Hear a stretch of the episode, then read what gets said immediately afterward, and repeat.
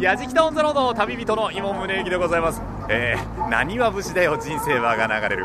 ここは巣鴨駅目の前。今日もですね山手線ぶらり旅ここからスタートしますけれどもここはまあ前回の旅でお年寄りの街からいろいろなものがある街魅力がだいぶ皆さんに伝わったかなと思うんですがここから今日は駒込まで歩きます。歩くとその距離 700m なんですけどもね10分ほどで企画終了しちゃうんで今日はいろいろぶらりしながらここから回っていきたいと思います。最後までお楽しみに。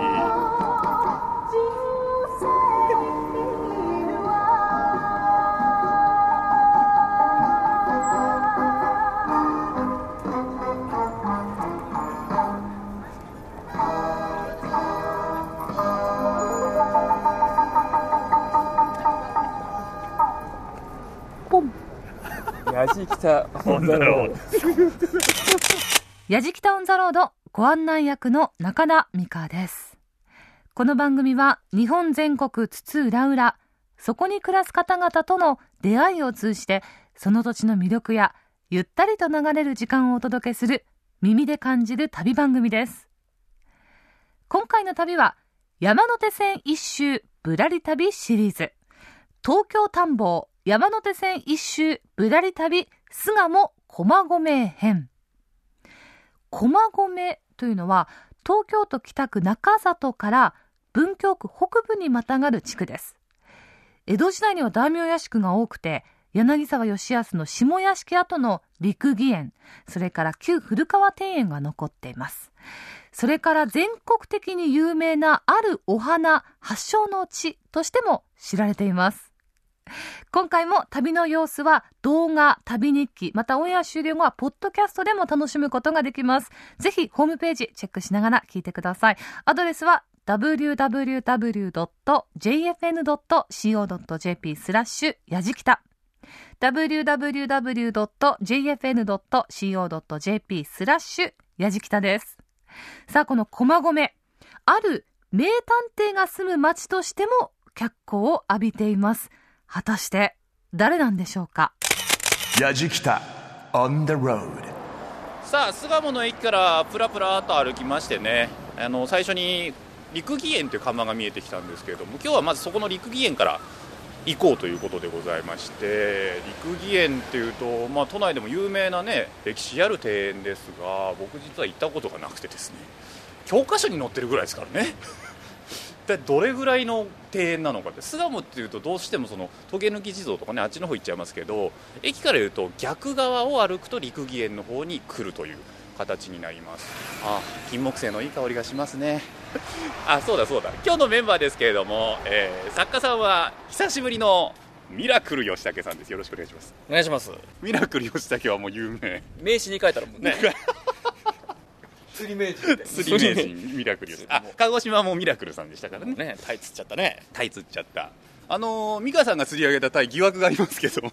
あれは全部仕込んでますよ。やめてくださいよ。やめてくださいよ。そんなことないですよ。えそしてディレクターもですね鹿児島と同じ仏の横山さんでございます。あそうそう。そして今日はカメラマンがてっちゃんです。よろしくお願いします。今日はです初めてこのてっちゃんがカメラマンということなんで、えー映像の方がですねいつもと違う映像になってると思います。ぜひですね「やじきたオン・ザ・ロード」は動画の方も楽しんでいただきたいなと思っておりますけれども。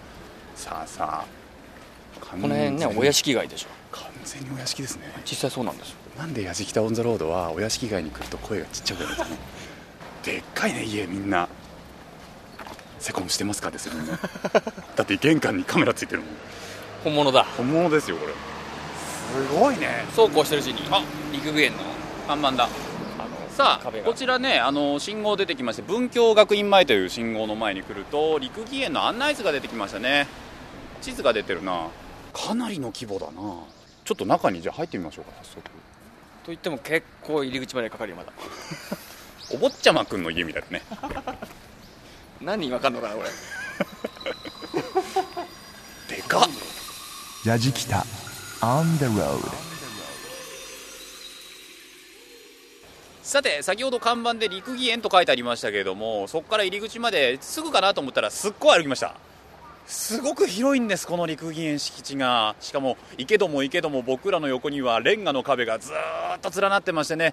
あれ身長より高い2メートル50ぐらいあんのかな。やっと入ってまいりました。今日はこちらの陸義園副センター長の萩谷智也さんにいろいろとお話を伺いながら中を散策してみたいと思います。萩谷さんよろしくお願いします、はい、よろしくお願いします。陸義園僕実は初めて来るんですけども、はい。どういう施設その歴史っていうところから教えていただけますか？はい、こちらが約300年前、元禄15年のことになりますけれどそんなも、古いんだそうですね。えー時は、えー徳川五代将軍綱吉の時代でしたが、はいそのそば用人として有名である柳沢義康という人がいます。時代劇では大抵悪役としてそうです出てきますけれどねも、その柳沢義康という人が作ったのがこの陸義園でございます。こんなに広い敷地をもらったってことはやっぱり綱吉に相当寵愛されてたんですかねはい、そうですね。ただまあ、えー世間の悪い評判とは裏腹に、え柳沢義康という人は非常に教養の高い人で、ええ。ー特に和歌について非常に詳しい人でした。その和歌の知識をもとにこの、えー大名庭園を作って作ったというのがこの陸義園でございます。そもそもその陸義園っていうのは漢数字の6にあ義理人情の義ですねで陸義園じゃないですか、はい。これなぜどういうか意味あるんです中国の古い書物である孟子というのがございます。かはい。そもそもそのそちらになんか看板に書いてありますね。難しいんですね。難しい漢字書いて不比。甲風合唱というそう。いうそもそも、えー監視のスタイルがありましたですね、ええ。ーその陸儀をもとに和歌でも同じように6つのスタイルができますよということでそれを無草と名付けました、はい。えーでそれをもとにして吉安が無草の園というふうにこちらを名前を付けました。あ大きい広いって僕さっきから言ってますけど、はい。敷地どれぐらいあるんですか？えー、大体8万7000平方メートル以上ありまして、えー坪で言いますと2万2万7000坪。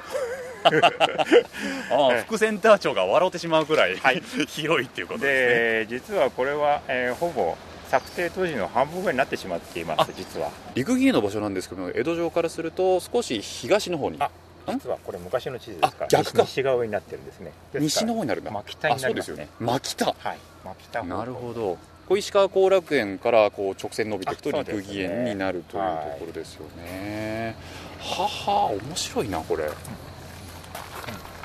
こちらが陸義園ができた当時の古い。図面です、ほ絵図面になりますなんか地図の中に山って書かれてたりとか峠って書かれたりとか。そうですね。柳沢義康という人は、えーこの昔の和歌にしかちなんで園内に88箇所の名所を作りました。それが88橋と呼ばれていまして、はい。えー先ほどおっしゃったように、えー園内に山とか浜とかそういったものをいい。ろいろ散りばめて、えーそれが全国の名所にも対応しているというところもあるんですけれどもちょっとしたお庭を作ったり箱庭のような形といそうね。いわば和歌のテーマパークというふうに呼ぶ人もいますけれどもね、へえ。はい。ちょっとテーマパーク案内していただいてもいいですか？いろいろと。よかった。今日副センター長と一緒で、やじきた On the road すごいっすね。ここ東京ですか？って話ですよね。すごいね。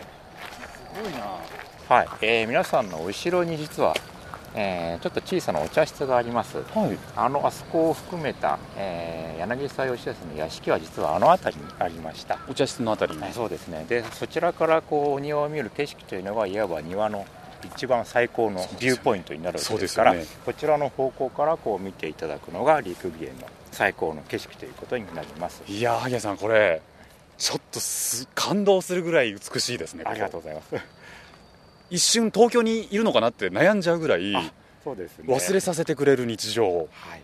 何ですかこの美しさと広さとこの池の大きさ。で実はこちらの池、えー和歌山県に和歌の浦という、えー名所があります、はい。かつては新婚旅行のメッカだったんですけれども、はい。えーそこが実は昔から万葉集の昔から和歌の名所として有名な場所でした柳沢義康がやはり和歌が好きですから、えその和歌の和歌の浦の景色をここに再現しようというそういった意図もこの実実はこの陸芸には含まれています。ということはこの池の形自体は、はい。その和歌山県のものとほぼ一緒に？ほぼ近いです。私も実は和歌山県行って見ました、はい。えーこれとそっくりの島があって橋があってというそういう景色が実際にあります。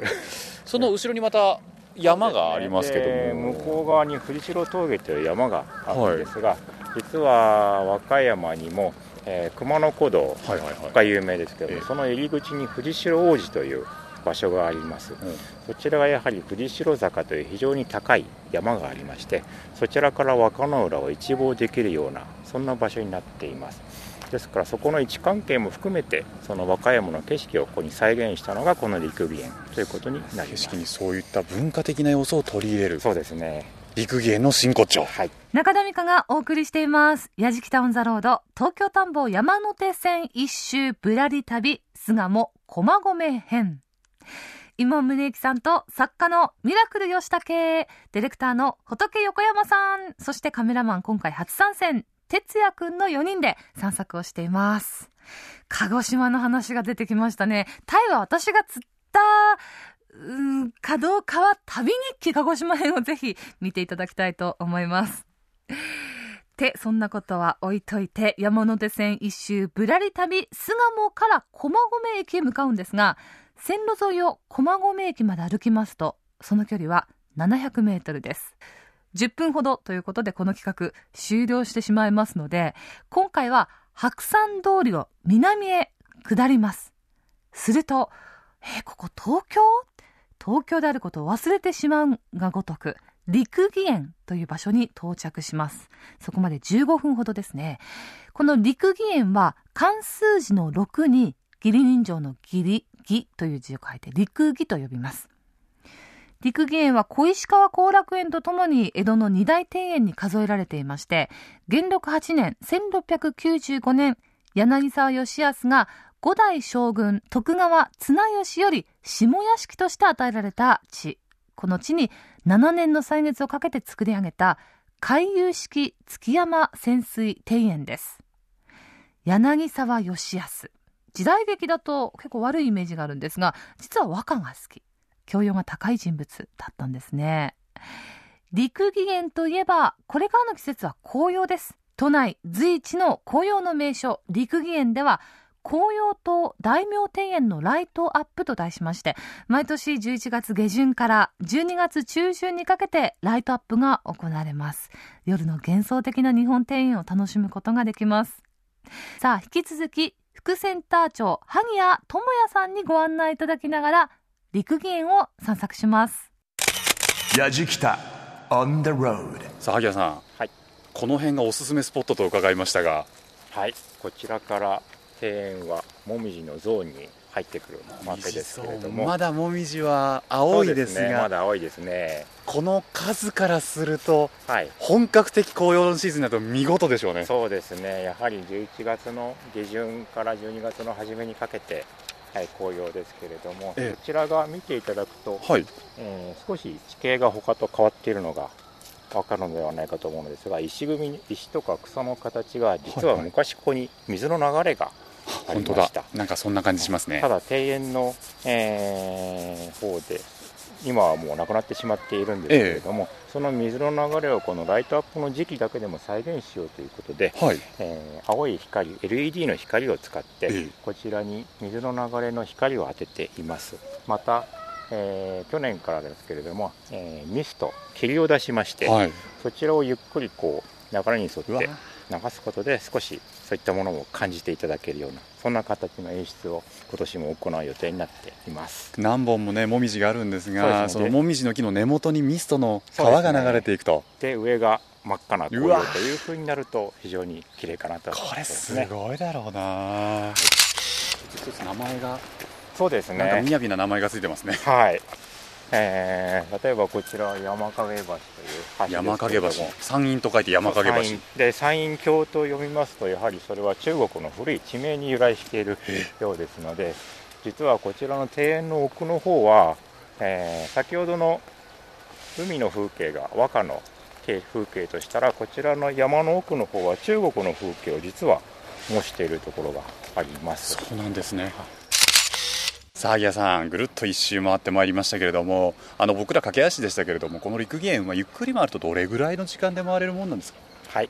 大体池の周りだけお回りいただきますと30分ぐらい、はい。えー奥の方までゆっくりお回りいただきますと大体1時間ぐらい見ていただければ大丈夫かなと思います。そうだあの紅葉のねライトアップの時期なんですけれどもこれはいつからいつまでやられてるんですか？はい。こちらが11月の18日から12月4日までになっていますその時間は朝の9時から夜の9時まで開園しております。ライトアップはだいたい日没ぐらいから行いますけれども最終入園は午後8時30分になっています。綺麗だろうな。こちらは知れば知るほどなかなか味が出るというか。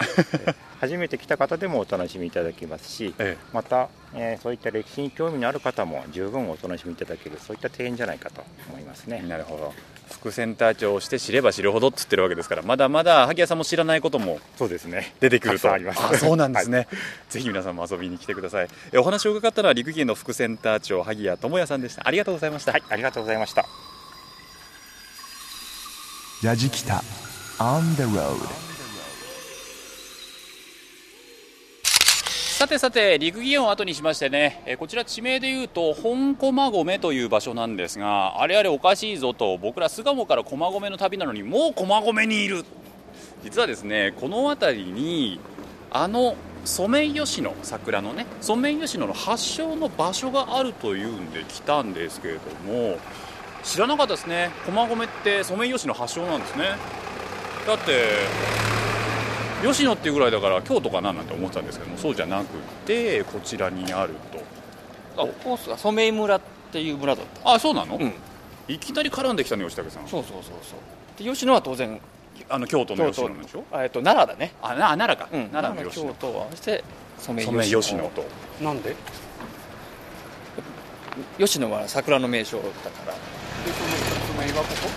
まあでもほら詳細はウェブでとか言うなよいやスタジオの中田美香よろしくおっと、油断してました。ええ気を取り直して、東京田んぼ山手線一周ぶらり旅、巣鴨駒込編。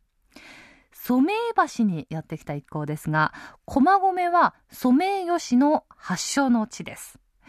江戸時代の駒込は染井村と呼ばれていまして、当時植木屋が多かったそうで、その染井村で生まれた桜を吉野桜として販売したものが、後に染井吉野と名付けられました。明治以降に作られた全国各地の桜の名所は、ここ駒込の苗木が贈られたものだというふうに言われています。この染井吉野なんですが、大島桜と江戸彼岸、この雑種です。その交配を誰がしたのかというのは、実は今でも謎のまま。なんで染井吉野なんでしょうね。染井村、この説明は以上です。では続いて山手線一周ぶらり旅、巣鴨駒込編、お楽しみください。やじきた On the road さてさて我々このソメイヨシノ発祥の地を歩いてたら見つけましたよ。ソメイ橋という橋を見つけましてこれちょうどね下が山手線の線路になってるんですね。ソメイ橋。地名にちゃんと残ってる。吉武さんこれがだからこの辺りが昔染井村っていう村で、えーえーえ名残があると。で橋はいいんだけど、ん。桜はどこにある？ー今ちゃんとありますから。あるんですか？本当？ソメイヨシノあります。当然ですよ。本当ですか？駒込三丁目住所でいうとね。本当至って普通の路地ですよここ。こんなとこにそのソメイヨシノあるの？もうねこの辺あっちゃこっちゃもう染井吉野だらけ？だらけになる。へえ。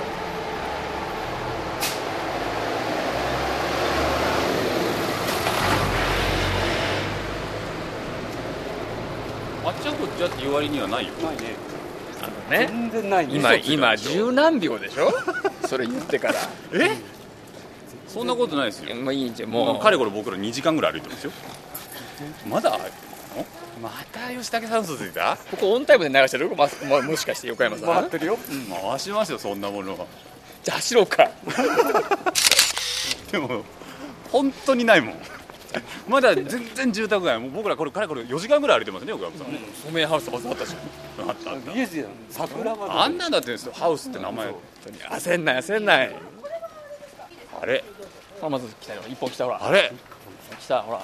本当だ。染井吉野の立派なさ立派な木出てきましたね。この町内会の名前なんていうの？染井吉野町会って書いてある。あ。あれ？ああ立派立派ああ学校の前だ。おかしいね。豊島区立駒込小学校の前。やっぱ学校の前には桜ありますね。あるやね。ある。これちょっと曲がってください。今ね7本ぐらい見つけた。そんなにそんなに？乗っかんなよ。ラッキーだね。あこれは並木です。ほら来た。吉高さん来たよほら。ついに来ましたね。ソメイヨシノ並木が来ましたね。ああ確かに。確かに確かに。今まで僕ら一昼夜かけて探しても7本ぐらいしか見つからなかったのに。一夜言った やっと並木がありますね、うんここは綺麗だろうな春になったら。吉武さんやっと見つけたのに感動ないんですか？いや今ね実はね、染井神社を探してて。ソメイ神社なんてあるんだ？うん。ああった。あったあった。ソメイ神社？あ本当だ。ソメイ稲荷がある。はい。こう春になるとここでお祭りの、まあ、本拠地みたいな。あそうなんだこれじゃああれですね。まさにこのソメイの珍獣ですね、はい。染井村時代からの。村時代からの神様がいらっしゃると、矢敷北基本的にねあの神社来たら僕お参りしてるんではい。ちょっと旅の祈願。大丈夫です。ちょっとお参りしてきますね。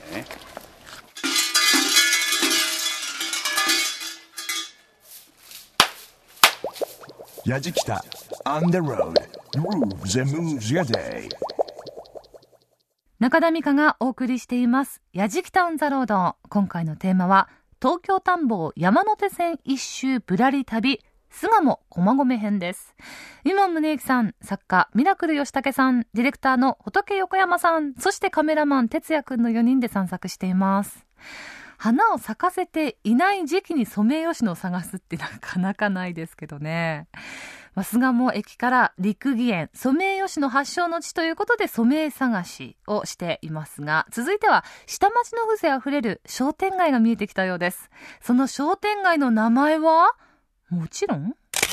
やじきた On the road いやーソメイヨシノの桜を随分と探しましたけれどもよかったね並木があって。で僕らちょっと歩いてると人通りが多いところに来て、はい。あれ？と思ったらやっぱ商店街でしたね。はい。こちらの名前がソメイ銀座商店街と。もう一回言っソメイ銀座商店街と、てはい来たもう一回来た。よかったよかった。よかったやっぱこうちょっとあの下町のテイストがある商店街ですけれども道幅も結構広くてね歩きやすい商店街ですね、こちらは。じゃあこの商店街を歩いていくと面白いお店があるんで。見えてくるとですね、ちょこちょこ寄りながら行きましょうか。ちょっとぶらりしましょうか。はい。さあ、えー、染銀座商店街ぶらぶらと歩いてまいりましたらなんとも美味しそうな名前の霜降り。商店街。商店街。霜降り銀座。はい。なんでこんな美味しそうな名前なんですかね。これ気になるよね。だってあれですよ。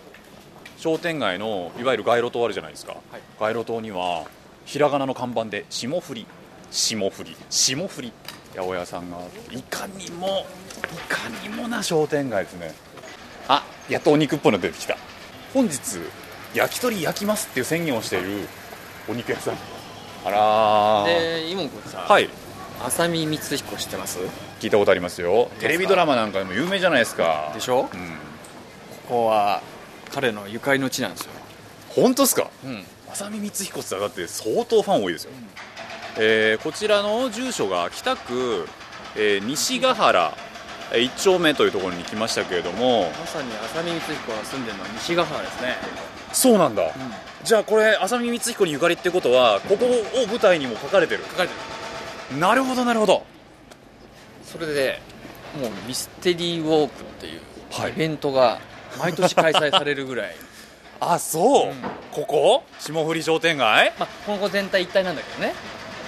でミステリーウォークの企画を。やっている。あそうか。運営してる方がいらっしゃるわけですもんね。それがこのあ？パリシューズ。もうたくさん突っ込みたい。たくさん突っ込みたいことあるけど。だけどまあ入ってみましょう、ね。えー足元から健康を考える店パリーシューズ。商店街にあるいかにもな靴屋さんでございます。パリーシューズのお店の方が浅見光彦さんのこのミステリーウォークの企画に絡んでる。はい実行委員。あ実行委員の方です。ちょっとじゃあご挨拶しましょう。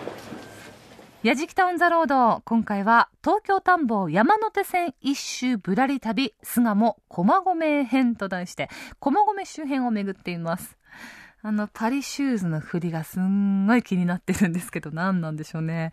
まあ駒込。ここはソメイヨシノ発祥の地の他にももう一つ。実は作家内田康夫さんの人気推理小説の主人公浅見光彦が住む町なんです。これはびっくりです。私知らなかったですが、まあ、全国的にファンがいる人気キャラクター浅見光彦。なんと毎年春頃に霜降り銀座商店街と染銀座商店街を中心とするウォーキングイベントミステリーウォークが開催されているんです。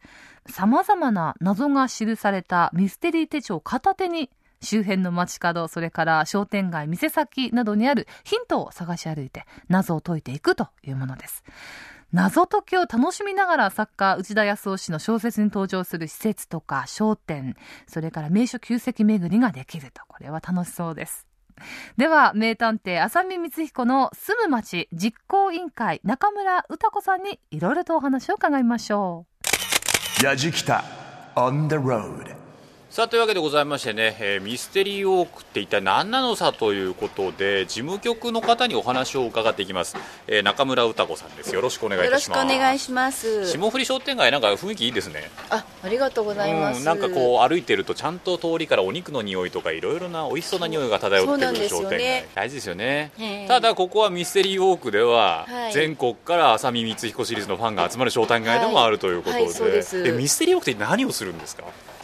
内田康夫先生の、はい。あの人気小説浅見光彦シリーズの、ええ。浅見さんが住んでるのが西ヶ原っていうことで、はいはいはいはい。で内田先生が北区の親善大使なんですあね。そうなんだ。はい、それで、うん、と商店街で、冊子がありますよね、はい。ちょっといいですか、はい、あすごい。名探偵浅見光彦の住む町ミステリー手帳ってのがありますが、はえこれ最初なんか小説が書いてありますよねこれ物語。全部私たちで考えてコースもあとね問題も答えも考あえて。でも中にはちゃんと浅見さんも出てくる、はい。面白いな。でこれの中にいろいろとこうミステリーが散りばめられていて参加者はそれを一つ一つ回答と解きながらですね。まあ、あの一つ一つあの街をキョロキョロしながら、はい。その場所あの問題に書いてある場所に行ってもらって答えを探していただく。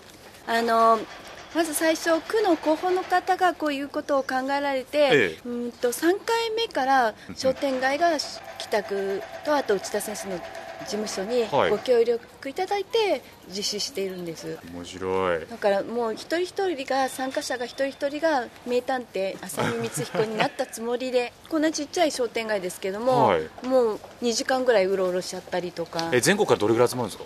そうですね。今年はあのミステリー手帳 4, さ4万冊作って全部完売したの完売というか はけたので。4万冊ですか？ちょっと待ってください。4万人集まったってことですか？ほぼ、まあはそうですね。手手帳取りに。うわすごっ。霜降り商店街ってお店どれぐらいあるんですか？お店は50軒足らずですね。えで期間はどれぐらいでしたっけ？1日でだってやるともうあのもうただね歩くだけになって、答えも見つけにくいので16日間かけてきょ距離も商店街だけでなくいくつか先の王子っていう駅があるんですね,、はいはいそっちまで今年は王最後しおオチが王子の稲荷神社っていうところで王子まで行ってもらったりとか。なるほどね。来年ってもう考えられてるんですか？来年考えてあもう考えてるんですか、はい。ちなみになんです。ちょっと小耳に挟んですが浅見光彦さんって住民票あるんですか？住民票があるんですよ。ここに？はい。あの北区でちゃんと発行してある票があるんです。はいいやーだからもうそれって本当に現実にいるかのようでファンにとってはもう嬉しいですよねそこにある存在ねという意味では。もうだからこの辺本当に歩いててもおかしくないっていう感じですよね。そうかそうか、うん浅見光彦がここで焼き鳥食っててもおかしくないっていうことだ、うん。いや僕あんな名探偵ゆかりの地がこんなに非常にアットホームな商店街とは思いませんでした。中村さん、はい。あのこれから我々やじきたもちょっとまたぶらりしたいんですけども、はい。何かおすすめの場所ありますか？あもう内田先生の小説に必ず出てくる平塚亭っていうお団子屋さんがあるんです、あお団子屋さん。はい。大福おばさんって有名なおばさんがいおてばさん。はい。キャッチーなおばさんがいますね。もう美味しいですお団子も。あそうですか、はい。じゃあこれからその平塚でちょっと、はい。ちょっと浅見光彦の気分ではい。歩いてみたいと思います。ぜひ行ってきてください。はい。お話を伺ったのは事務局の中村歌子さんでした。ありがとうございましたました中田美香がお送りしています。やじきタウンザロード、東京田んぼ山手線一周ぶらり旅、巣鴨駒込編。浅見光彦シリーズにも登場する大福おばさんこと鶴岡八重さんにみたらし団子豆大福をいただきながらお話を伺いますやじきた on the road さて先ほど中村さんのご紹介いただきましたね。平塚亭さんまでやってまいりました。美味しそうなお団子屋さんなんですがちゃんとこちらあの浅見光彦シリーズにも出てくるんです。ちょっとご紹介しますけれどもそのくだり。浅見は平塚亭によって串団子を甘から5本ずつ買った。ここの団子を母親の行方が好物で母を籠絡するにはこれに限った。この日籠絡の必要性があったわけでもないのにどういうわけか団子を買う気になったのは虫の知らせの続きのようなものかもしれない。思いもかけぬ珍客が浅見の帰宅を待ちわびていたのだ。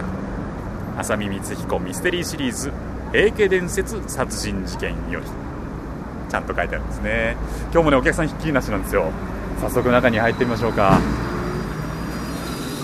やじきた。On the road それではちょっとお邪魔します。あーお邪魔します。すいません突然押しかけてしまいまして串団子美味しいって伺ったので串団子いただけますか？ちょっとお待ちくださいまはいせ。ありがとう。どうぞおかけになってお待ちわかりました。素敵なおばあちゃんだなさてこちらがあの浅見光彦シリーズみたらし団子が出てまいりましたけれどもねこのツヤツヤですよもうこれぞみたらしこれ以上ないぐらいのみたらしっていうこれをですね先ほどあの作品にも出てくる本物の大福おばさんが出してくれました。え横で今日もとっても可愛らしい笑顔で笑っていただいておりますけれども。じゃあいただきますね。どうぞお召し上がりくだ美さい。味し。そうつやつやしかもボリュームもある。こっちにあうん。うん。なんて香ばしいうまいあ、考えてすいません。いいななんかいいロケですねこれね。ちなみにお店はないつからやってるんですか？このお店最は初の初期だそうです。最初の初期？ええだからもうね。100年近くですね。えそうなんです。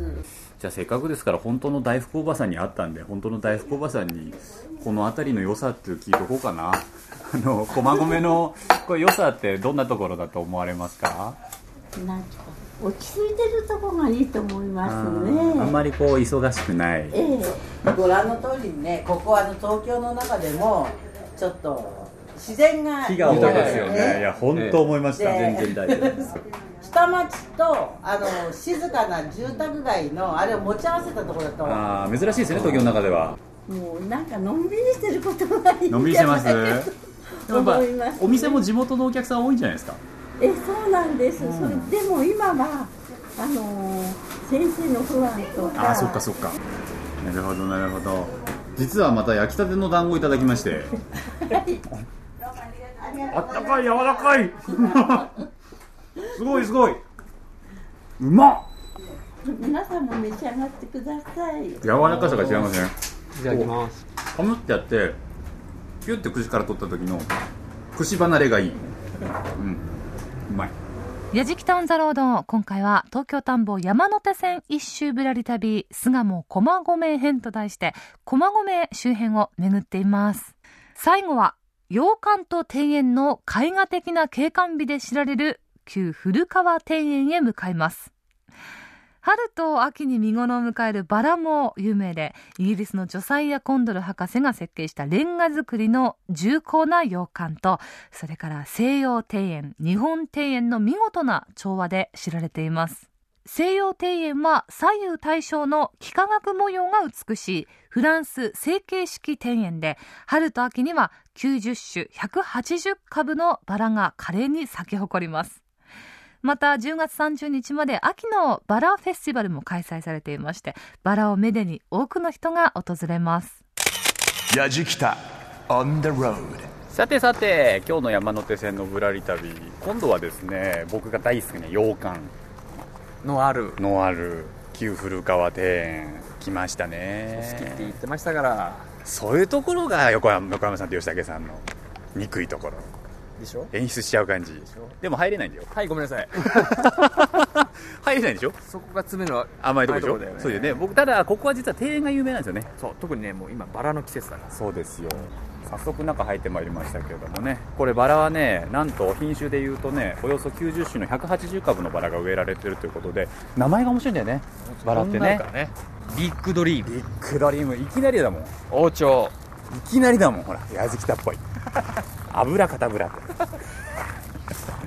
これちょっとあれじゃないですか。こう吉武さんと僕で、面白い名前のバラ探しません？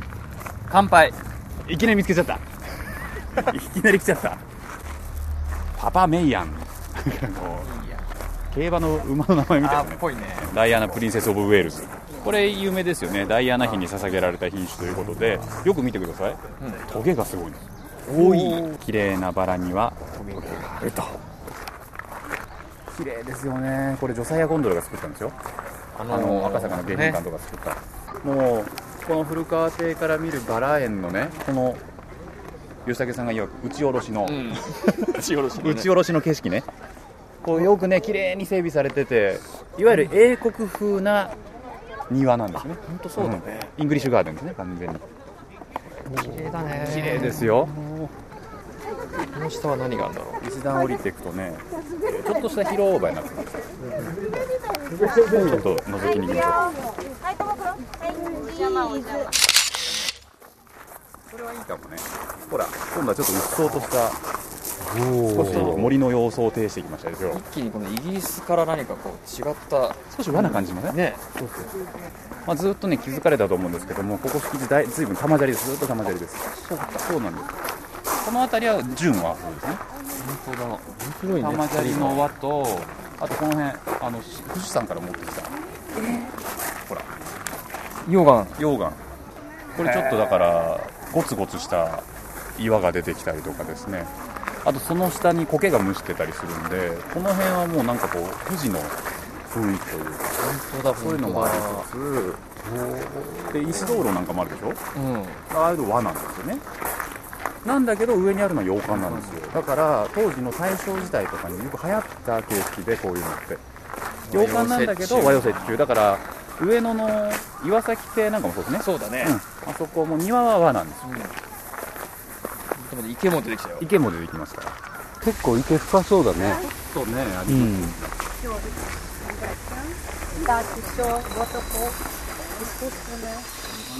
やじきた。On the road